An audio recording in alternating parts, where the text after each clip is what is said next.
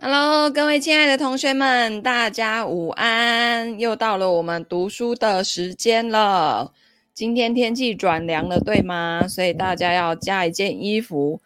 呃，每天进步一点点，读书带来大改变。欢迎来到精灵读书。我们今天直播的地方在读书会的私密社团，还有 YouTube 频道，以及呢，呃，金钱整理营的第五期。好，那说到这个金钱整理营呢，再过一阵子呢，我跟菲利斯菲利斯老师就会有新的课程推出，呃，大家敬请期待，好吗？好，那今天呢，我们继续来读高效能人士的七个习惯，他已经开始在讲第一个习惯喽，哦、呃，也就是那个呃，主动积极。好，那我们昨天呢读到的地方是，接下来这边叫临终者的光辉。这是什么意思呢？我跟珊德拉就拥有过这么一位朋友卡罗，她是我们结婚时的伴娘，跟珊德拉相交二十五年以上，交情匪浅。可惜呢，卡罗得了癌症，不久于人世。然而即即使如此，她依旧异常的坚强，尽量不吃止痛药，以便能够完全控制自己的心智还有情绪。那为了要替子女未来的每一个成长阶段留下一些感言。尽管十分的虚弱，他还是设法对着录音机，或者是直接向山德拉口述他的一生。山德拉呢，每每为这份勇气跟苦心感动不已。卡罗的不畏艰难、勇往直前跟爱心，让许多人都受到了感召与启发。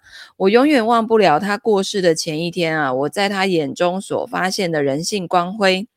多年来，我常在许多场合做小规模的调查，看看有多少人曾自临终者身上体会到类似的经验。通常有此经验者约占四分之一。如果再追问呢，这段历程是否令人永难忘怀，以致会暂时产生有为者亦若是的冲动？这四分之一的人于此时均有同感。法兰克曾经指出啊，人生有三种重要的价值，第一个就是经验的价值，来自于你平生的遭遇；第二个是创造价值，出自于个人独创；第三个是态度价值，也就是在面临困境的时候，譬如说罹患绝症时的反应。那其中呢，境界最高的是态度价值。依我多年的经验证明啊，此言果然不虚。逆境呢，往往能激发典范的转移。让人能够用全新的观点去看待人与事，进而审视自己跟生命的意义，并且呢，由此获得难能可贵的见地，令人感动不已。其实每次遇到这种灾难啊、疾病啊，大家就会觉得说啊，那个平安就好，对不对？身体健康最重要哈，然后人还活着就就很棒。可是呢，常常那个。那个过一阵子就又忘记了，对不对？哈，好好工作都是靠自己争取的。人性本质是主动而非被动的，不仅能够呃消极的选择反应，还能够主动创造有利的环境。采取主动，并不表示要强求、要惹人厌，或者是要有侵略性，只是不逃避为自己开创前途的责任。那我经常劝导有意义。嗯、有想要更上一层一层楼的人哦，加倍积极进取，甚至不妨做性向测验，研究适合从事的行业。那最好呢，能设法打听试图加入的机构正面临什么样的难题，然后用有效的表达方式向对方证明自己能够协助他们解决问题。这个叫做解答推销术。是事业成功的主要诀窍之一哦。那通常前来咨商的人都不否认这么做的确十分有助于求职晋升，只是一般人呢都找出各种借口，不肯采取必要的步骤，主动开创开创机会。譬如说，呃，有的人去找工作就会说，那要怎么打听某个行业或某一家公司的困境呢？谁会帮我啊？我不知道要去哪里做什么性向测验。我呢，想不出来该如何表现自己。那大多数的人呢，就只是坐等命运的安排，或者是贵人相助。可是实际上呢，好工作都是靠自己争取来的。在我家呢，任何人都不要想推卸责任，让别人替他设法或是收拾残局。即使孩子年纪还小，我照样要求他们要自己想办法，而家人呢，也已经习惯这种作风。要求责任感并不是贬义哦，反倒是一种肯定。那主动是人的天性，尊重这种天性，至少可以提供对方一面镜子，以便清晰且未扭曲的反映自我。由于个人的成熟度不同，对尚处于呃情绪依赖阶段的人，不必期望太高。但是呢，至少呃可以有创造有利的气氛，逐渐的培养他的责任感。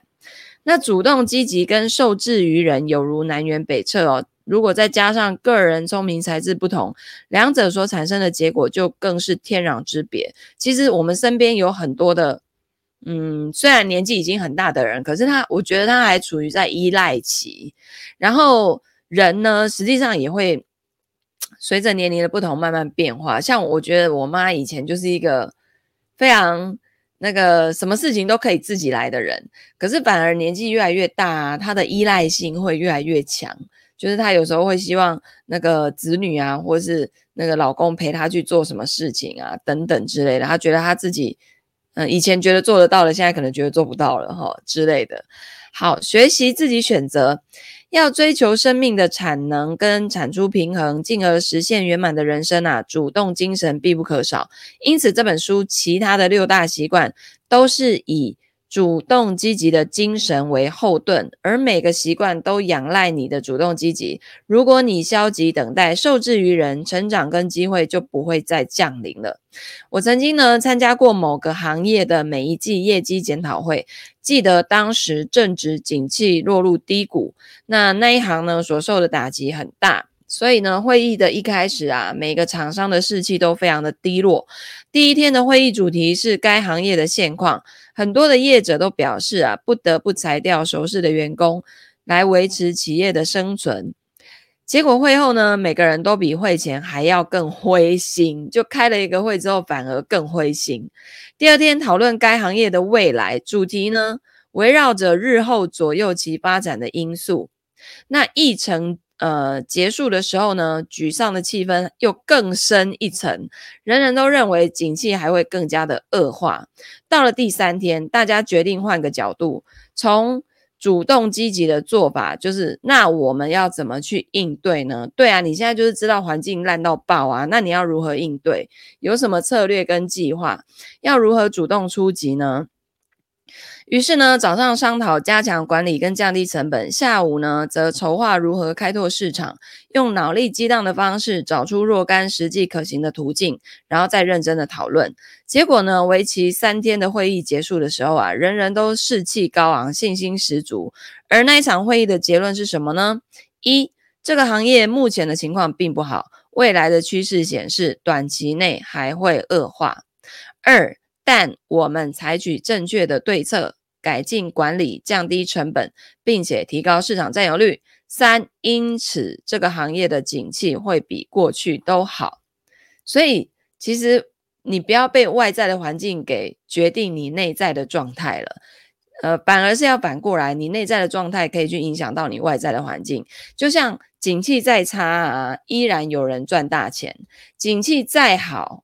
依然有人会赔大钱，这我觉得这完全取决于个人。那当然呢，就是说外在的环境可能会呃让你就不管达成任何的目标，会有增加些许的困难度。比如说像现在疫情，然后你看大陆最近的疫情好像又又起来了。原本在我记得就是我在那边参加的一些呃社群，他们本来线下活动要办在北京的，都改到上海，然后。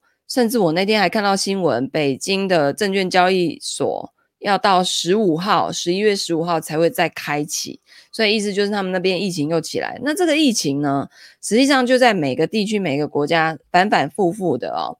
那也真的因此很多的行业去受到了影响。那你要怎么去？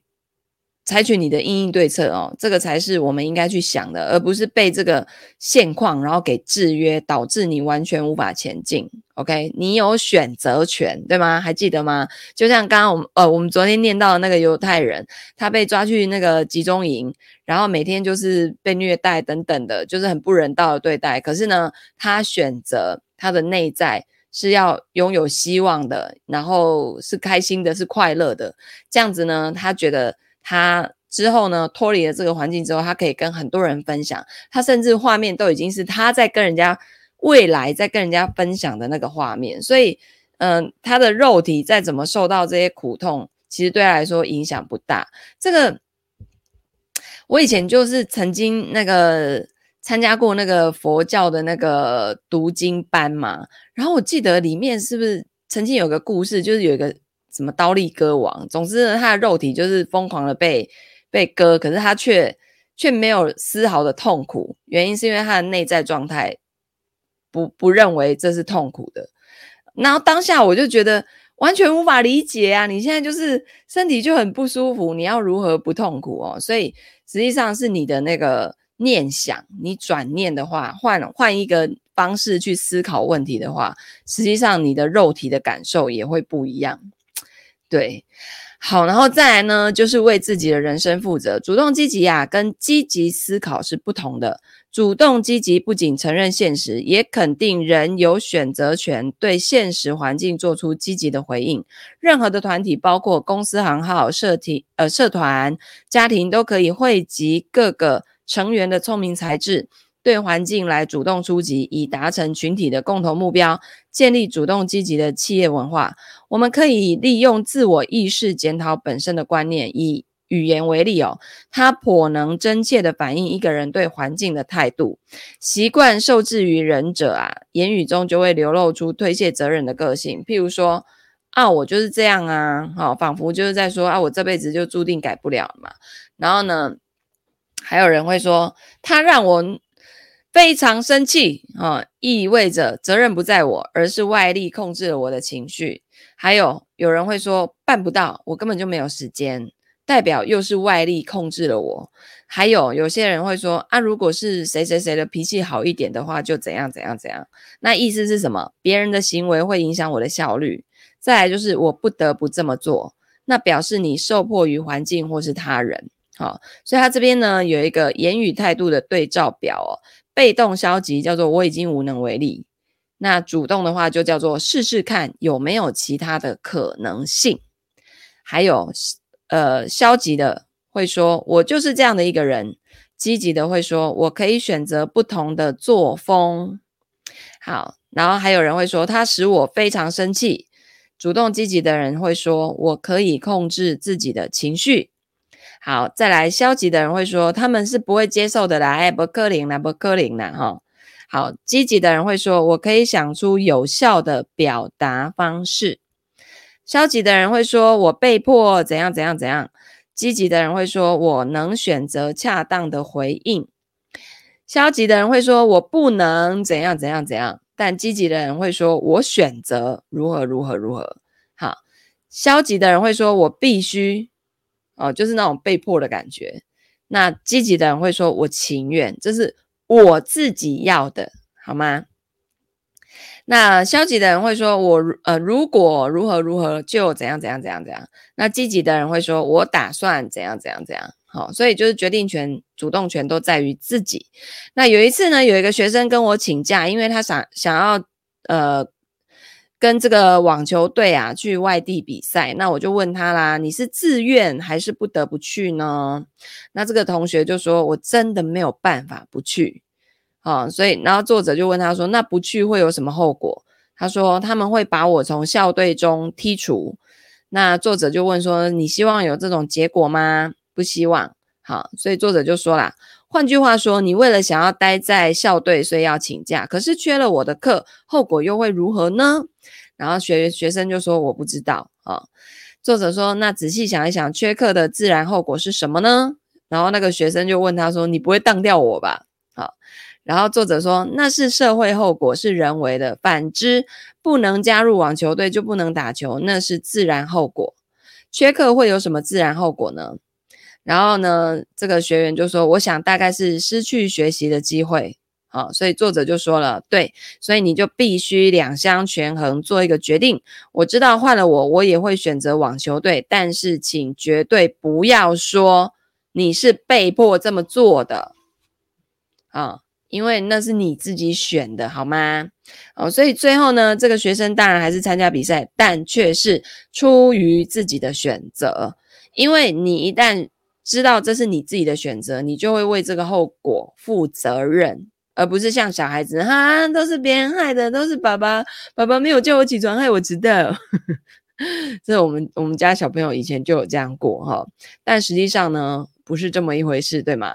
好，行动胜过感觉，推诿责任的话语呢，往往会强化宿命论，说着一遍遍会被自己洗脑，变得更加自怨自艾，然后怪罪别人的不是，环境恶劣，甚至跟星座也有关系。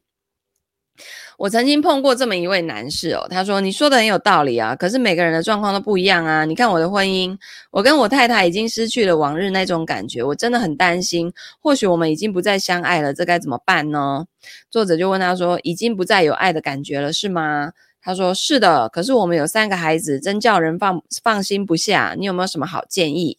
然后作者就说：“去爱他。”然后呢？这个这个男生又说：“可是我已经告诉过你，我已经没有那种感觉啦。”作者又说：“去爱他。”然后呢，那个人又回答他说：“可是你不了解，没有感觉了，是要怎么爱？”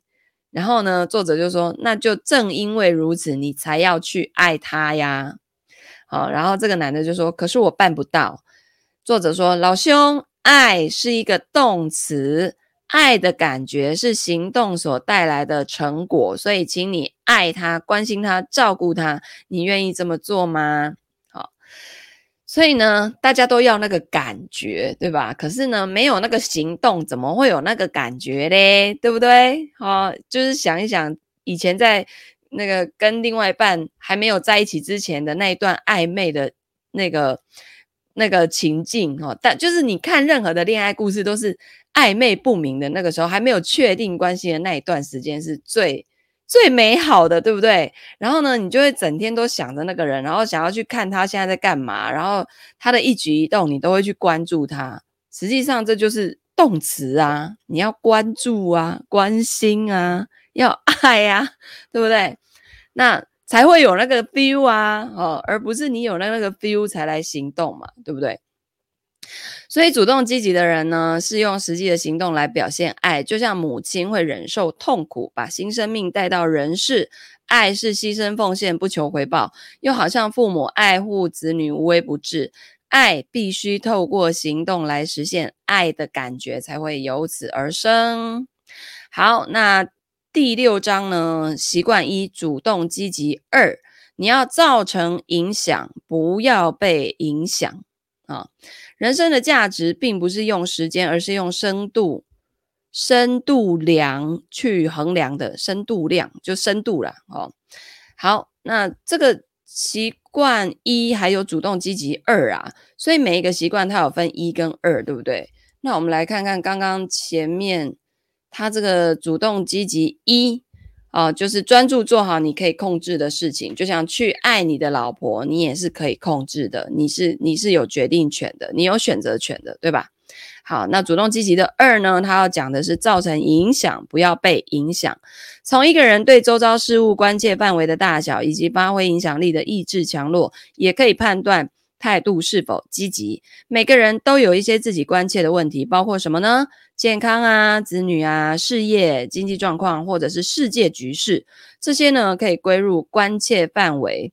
那其中呢，有些是个人可以掌握的，有些则无能为力。把个人可以控制的事圈起来，就形成影响范围。好，扩大影响范围。主动积极的人呢，着重于影响范围，他们会脚踏实地，不好高骛远，把心力投注在自己能有所作为的事情。所获得的成就将使他们的影响范围逐渐的扩大。反之，受制于人者呢，他们全神贯注在关切范围，时刻不忘环境的种种限制、他人的种种缺失，然后徒为无法改变的状况担忧。Hello，思草念青来了。然后结果就是怨天尤人、畏畏缩缩、受破坏的感觉一天比一天更强烈。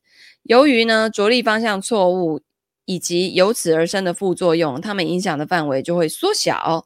那前面曾经提到哦，就他儿子啊，在学校适应不良哦，所以他呢，作者跟他老婆都很担心他。呃，如果不加入，然后受人轻视，这些都属于关切范围之内。起先我们把全部的心力投注其上，完全处于被动，反而增添了忧虑哦，无助。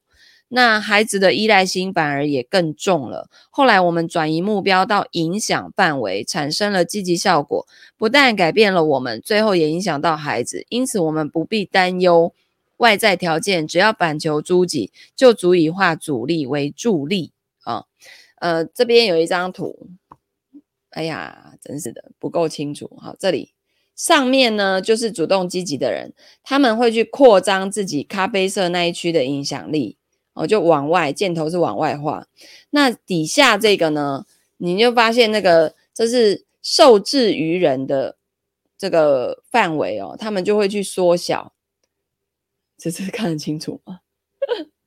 看不清楚啊！书都不见了。好，总之呢，因为他们是负能量嘛，所以导致影响范围缩小。你你你有看过那个 FB 上面有人整天在抱怨的吗？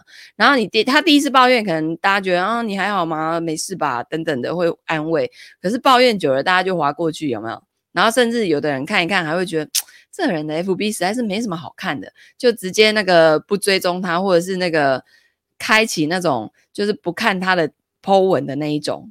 然后，如果这个人整天都很正面啊，大家就会诶觉得很不错，有没有？他的影响力是不是就慢慢的扩大了？好，那由于呢，每个人的地位、财富、角色以及人际关系不同，呃，并不是说不能抱怨呐，而是你抱怨完之后，你采取什么行动去把这个情况让你觉得很烦的这个情况，把它给 clear 掉、清除掉，对吧？好，那在某些情况下呢，影响范围可能大于关切的范围，这种情况代表。的是这个人呢，自私浅薄，也是另一种形式的受制于人啊。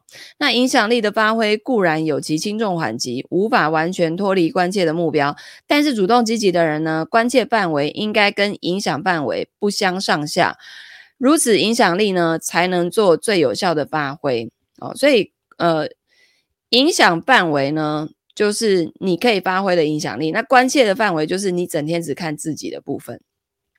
好，做出对的回应哦。根据自主程度的高低，人生的问题就三类。第一种就是个人可以直接控制的，是跟你本身行为有关的。那第二种叫做个人可以间接控制的，这是跟别人的行为有关。那还有第三种叫做个人无法控制的，已成为过去或者是客观环境使然。那主动积极的人对影响范围中的这三类问题都有应对之道哈。可以直接控制的问题呢，解决之道就在于什么？改变习惯呢？因为这跟我们自身的行为有关，这是我们绝对做得到的。那我所提出的习惯一二三就属于这一类啊。那可间接控制的问题呢？就是跟别人的行为有关的，它是有赖改进发挥影响力的方法来解决。那这个是在我提出的习惯四五六当中就会去讨论的。那我个人呢，就曾经发掘过三十多种截然不同的方法来影响别人哦。通常一般人顶多知道三四招。而且不外乎是动之以情啊，说之以理啊，不成功就三十六计，走为上策啊，或者是唇枪舌战、拳脚相向啊等等。但是如果能扬弃传统压制对方的观念，学习有效的新方式，你可以施展得更为游刃有余。好，那第三种问题叫做无法控制的问题。那我们的责任呢，就是改变嘴角的线条，用微笑、真诚、平和的态度。接纳这些问题，纵使有再多不满，也要学习处之泰然，才不至于会让问题来制服了我们。一旦化学方程式有某一部分改变，整个化学变化就会改观。同样的，只要我们开始对环境做选择性的回应，影响力也会大增。好，这边提到一个独裁的作风难得人心啊。他说，我曾经呢跟一家公司有合作，然后这家公司的总裁精力非常的旺盛，而且对流行的趋势反应非常敏锐。他才华洋溢，精明干练，众所皆知。可是呢，管理风格却十分的独裁。对部属总是颐指气使，从来不给他们独当一面的机会，人人都只能是奉命行事的小角色，连主管也不例外哦。那这种作风啊，几乎让所有的主管离心离德啊。大伙呢，一有机会就聚集在走廊上大发牢骚，乍听之下不但言之成理，而且用心良苦，仿佛全心全意的为公司着想。只可惜呢，他们光说不练，以上司的缺失当做自己坐而言却不起而行的借口。举例来看，有一位主管就说：“你绝对不会相信，那一天我把所有的事情都安排好了，他却突然跑来指示一番。”就凭一句话，把我这几个月来的努力一笔勾销，我真的不知道该如何再做下去。他还要多久才可以退休啊？然后有人就回答说：“啊，他才五十九岁，五十九岁耶，你能够再熬个六年吗？哦，因为六十五岁退休。”然后那个主管就说：“不知道，反正呢，公司大概也不会让他这种人退休。”然而呢，有一位主管呢、啊，却不愿意向环境低头。他并不是不了解顶头上司的缺点，但他的回应就不是批评，而是设法弥补这些缺失。上上司颐指气使，他就加以缓冲，来减轻属下的压力。同时呢，他还会设法配合上司的长处，把努力的重点放在能够着力的范围之内。那受差遣的时候，他总是会尽量多做一步，设身处地的体会上司的需要跟心意。假定奉命提供资料，他就附上资料分析，然后根据分析的结果提出建议。有一天呢，我以这个顾问的身份啊，与该公司的总裁交谈，他大为夸赞这个主管。以后呢，在开会的时候，其他主管依然接到各种指示，而只有那一位主动积极的主管受到总裁征询意见，他的影响范围因此而扩大。是的，就是有的时候主就是这种越高位阶的人呐、啊。他要处理的事情真的太多了，他真的没有空去管那些细节。那这时候，如果底下的这些主管有人呢，是可以在他交办的这些任务当中，然后去优化他，甚至给出建议，那这就超级酷的啊！以后我有任何问题，第一个想到的就是征征求他的意见。那久而久之，他的影响力是不是就会扩大？好，那在这个办公室啊，就造成不小的震撼啊。那些只知道抱怨的人，又找到了新的攻击目标。他们一定会说，他就是去抱大腿嘛，所以才会获得重用啊。你知道这种，这种就是那种能力很差的人，他们就是专门去攻击别人，哈。那对他们而言呢，唯有推卸责任才能立于不败之地。因为肯负责，就得不怕失败。为了免于为自己的错误负责，有人干脆把责任推得一干二净。这种人呢，以尽量挑剔别人的错误为能事，借此证明错不在我。幸好这位主管对同事的批评不以为意，仍然用平常心看待，久而久之呢，他对同僚的影响力也增加了。后来公司的任何重大决策一定会经过他的参与跟认可。总裁呢也对他的非常的倚重，并没有因为他的表现自觉受到威胁，因为他们两人正好可以截长补短，相辅相成，产生相乘的效果。选择对了，影响力就大了啊。嗯这个主管呢、啊，并非是一是客观条件而成功的，而是正确的抉择造就了他。有很多人跟他处的这个环境哦，跟他的处境是相同的，但是并不是人人都会着重在扩大个人的影响范围。有人误以为主动积极就是强出头啊，富侵略性啊，或者是要无视于别人的反应，其实不是的。主动积极的人只是反应更为敏锐，更为理智。更能够切乎实际，并且掌握问题的症结所在。那印度圣雄甘地啊，就曾经受到印度议员的抨击，因为他不肯跟他们唱高调，谴责大英帝国奴役人民。相反的，他亲自下乡，在田间呢，跟农民同甘共苦，一点一滴努力的经营，踏实的建立影响力，最后终于赢得全国人民的支持。他没有任何的高官厚禄，以一介平民，凭着热忱、勇气、绝食以及道德说服的力量，终于呢让英国人投降，三亿人民因而脱离殖民统治。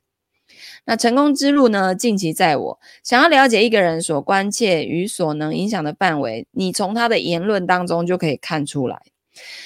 描述关切范围的语句呢，会多半带有假设性质。哈，要是我的房屋贷款付清了，我就了无牵挂；如果我的老板不这么独独裁，就叭叭叭；如果我的丈夫脾气好一点，叭叭叭；孩子肯听话，就怎样怎样怎样；如果我能有更多属于自己的时间，就怎样怎样怎样；如果我学历更高，就怎样怎样怎样怎样。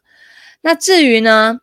反映影响范围的语句呢，则多半强调本身的修养，譬如说我可以更有耐心、更明智、更体贴。好，所以外在的环境是造成问题的症结所在。这种想法呢，不但错误，而且正是问题的根源。如果不能够反求诸己，一昧的希望外在的环境改变来达成个人的愿望，那何异于任任凭他人摆布？正确的做法应该是什么呢？先变化个人的气质，做一个更充实、更勤奋、更具创意、更能够合作的人，然后再去影响环境。我最欣赏旧约圣经里面约瑟的故事哦。约瑟呢，便是一个近期在我的人，他年方十七岁，那就被亲手族卖到埃及。任何人处在同样的情况下，都难免自怨自艾。并且对出卖以及奴役他的人感到愤愤不平，但是呢，约瑟不做慈祥，他专注的修养自己，不久变成了主人家的总管，掌理所有的产业，备受倚重。后来他遭，嗯，后来呢，他遭到诬陷哦，冤枉的坐牢了十三年，但他依然不改其志，化怨恨为上进的动力。没过多久呢，整座监狱就在他的管理之下，最后更。掌掌理了整个埃及，成为法老以下万人之上的大人物。这种修为啊，的确的确是非一般人所能企及的。但是呢，每个人都可以为一己的生命负责，为自己开创有利的环境，而不是坐等好运或者是厄运降临。举例来说，如果某人的婚姻出了问题，然后就只顾着去揭发对方的罪状啊，这种做法只是强调错不在我，不仅于事无补。充其量只不过证明了你是个无能的受害者，并不能挽回婚姻。那不断的指责也无法使人改过迁善，反而会令人恼羞成怒。真正有效的策略应该从本身能控制的方面着手，也就是先改进自己的缺失，努力成为标准妻子或丈夫，给予对方无条件的爱与支持。我们当然也盼望对方能感受这份苦心，进而改善自己的行为。然而，对方的反应如何啊，不是重点所在。除了好丈夫、好妻子，我们何妨试着做一个好学生或是好职员？如果遇到了实在无能为力的状况，保持乐观进取的心情，仍然是上上策。不管快乐或不快乐，同样主动积极。有些事物啊，不是人力所能控制的，比方说天气。对吧？但我们仍然可以保持内心或是外在环境的愉愉悦气氛。对力有未逮的事情呢，处之泰然；能够对于能够掌握的事情，则全力以赴。好，接下来呢，就是不怕错，只怕你不改过。啊，呃，其实人生就是不断试错的过程啊，对不对？哪有那个哪有那个都不会错的？那不会错的话，社会就不会进步啊。人类就是因为一直错错错错错错错，然后改进改进改进，才能升升级到现在这个状态，对不对？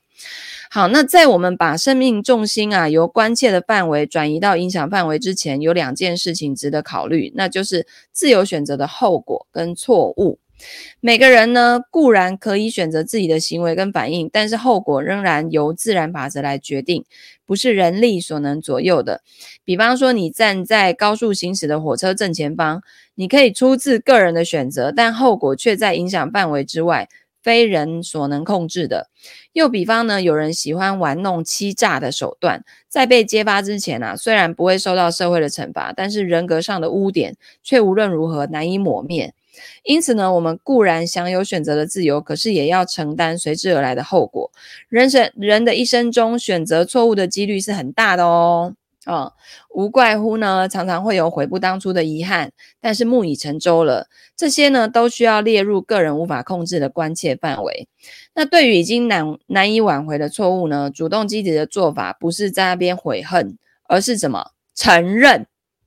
你就承认，然后改正，从中去汲取教训，这样子呢，才能真正的反败为胜。IBM 的创办人啊，华特森他说：“成功就在失败的另一端。”啊，那如果你犯了错又不肯承认，那就是错上加错，自欺欺人，为己造成为已经造成的错误编织各种理由，然后加以辩解，则形同掩耳盗铃，越描越黑。受害的呢，还是自己。那因为对我们伤害最深的，不是别人的所作所为，也不是我们本身的损失，而是在于不能正视这些缺失。其实很多的政治人物第一次错。他其实当下及及时直接承认，然后道歉，这个新闻大概两天内、两三天内就不见了，对吧？然后可是就是有那种一直凹、一直凹，有没有？所以媒体就要一直追、一直追，然后搞到最后，这个话题反而就越拖越长。实际实际真正的那个那个危机处理哦，是快点让它过去，这样才对，好。好，然后呢，这个呢，就仿佛被毒蛇咬了，却追上前去想要抓蛇，然后让毒性散得更快，还不如呢，赶快想办法吸出毒汁。因此呢，切勿闻过是非，以免一错再错。因为你做错一件事情，然后你又要讲更多的理由，编更多的理由去圆那一件错事，然后那一些理由又又会破绽百出哦，就反而又是更多的谎言。好，那这个在这个世界上啊，其实信任这两个字啊是最值钱的，好吗？好，信守诺言，让我们呢再次的回到影响范围上。这个范围所环绕的核心就是许诺跟实践诺言，对自己对别人有所承诺，而且从不食言，是主动积极精神最崇高的表现，同时也是个人成长的真义。凭借人类天赋的自我意识跟良知，我们可以检讨自己。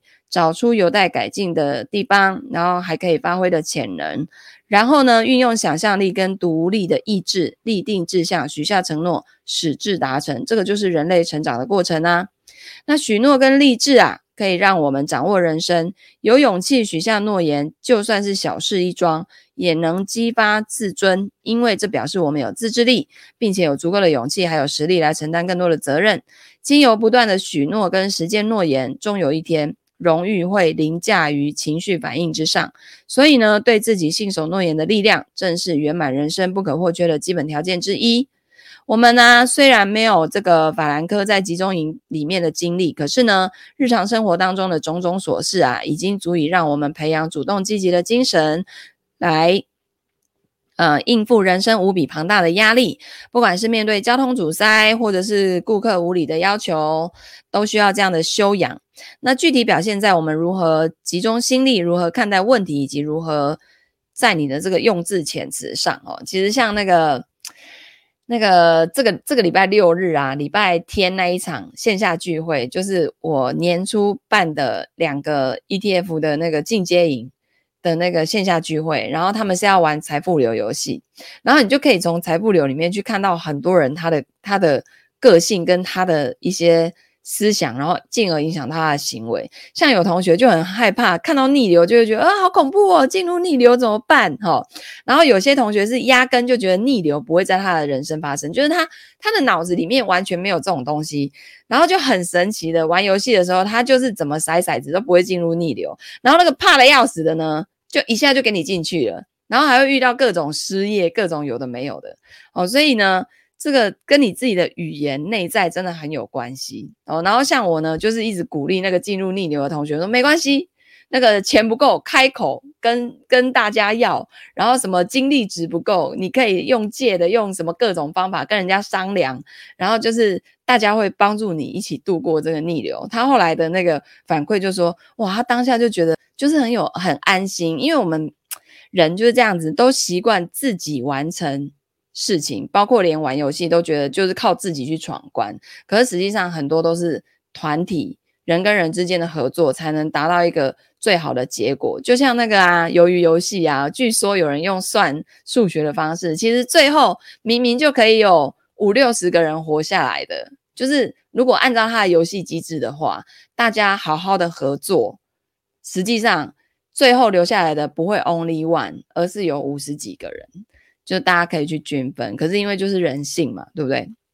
好，然后呢，他说：“我建议各位哦，用三十天的时间呐、啊，身体力行、主动积极的精神，在这三十天之内呢，全力专注于影响范围的事物，然后许下承诺并予以兑现，做照亮他人的蜡烛。”而不是论断对错的法官，以身作则，不要只顾着批评，然后去解决问题，不要制造问题。在婚姻、家庭、工作当中，都可以试试看这个原则，不要去怪罪别人，或者是闻过是非，呃，不怨天不尤人，但求尽其在我。那对他人的缺失、缺失哦，要心存怜悯。别人如何对待我不重要，要紧的是何以待人。别活在父母啊、同僚或是社会的驱使之下，请善用天赋的独立意志，为自己的作为跟福祉负责，如此才能享受最大的自由跟幸福。英国词典编撰家兼作家的这个约翰森曾经说啊，满意之泉必须要源自于内心。如果不了解人性，而祈求不改变自我就可以寻得幸福的人啊，终其一生都必须。呃，终其一生必须执于无意义的追求当中，而且徒增其企图摆脱的痛苦。好，所以呢，这里就有一个检核表哦。一，以一整天的时间，倾听自己跟四周人的用语，注意有没有常常出现“但愿啊”“我办不到啊”“我不得不啊”等等这些字眼。第二。依据过去的经验，设想近期内是否会遭遇一些令人退缩逃避的情况。这样的情况在影响范围之内吗？你该如何本着主动积极的原则加以应对？请在脑海中一一的模拟，提醒自己刺激跟回应之间还有余地，并且把握自由选择的精神。三，从工作或者是日常生活当中啊，找出一个令你倍感挫折的问题，判断它属于直接、间接还是无法控制的问题，然后在影响范围内寻觅解决的第一步骤，并且付诸行动。四，试行主动积极原则三十天，观察影响范围是否有任何变化，就是你把所有的这个关注点都在于自己，好，如何做调整，如何做改变。我可以更有耐心、更明智、更体贴等等的，OK，好的，所以要造成影响，你要造成你是影响别人的那个人，而不要被别人给影响了，好吗？好的，所以我们今天的读书呢就到这边，然后明天开始我们要来读以终为始啦，这个叫做这个是我最喜欢的一个习惯，我什么东西都以终为始，从开始就清楚的知道自己要往哪里去走，自己的目标是什么。OK，好的，那我们就明天见啦。如果呢你喜欢这样子听书的方式，欢迎按赞、分享、留言、转发给你身边所有的亲朋好友，然后让他们来加入精灵读书会的私密社团。我们明天见啦，同学，拜拜。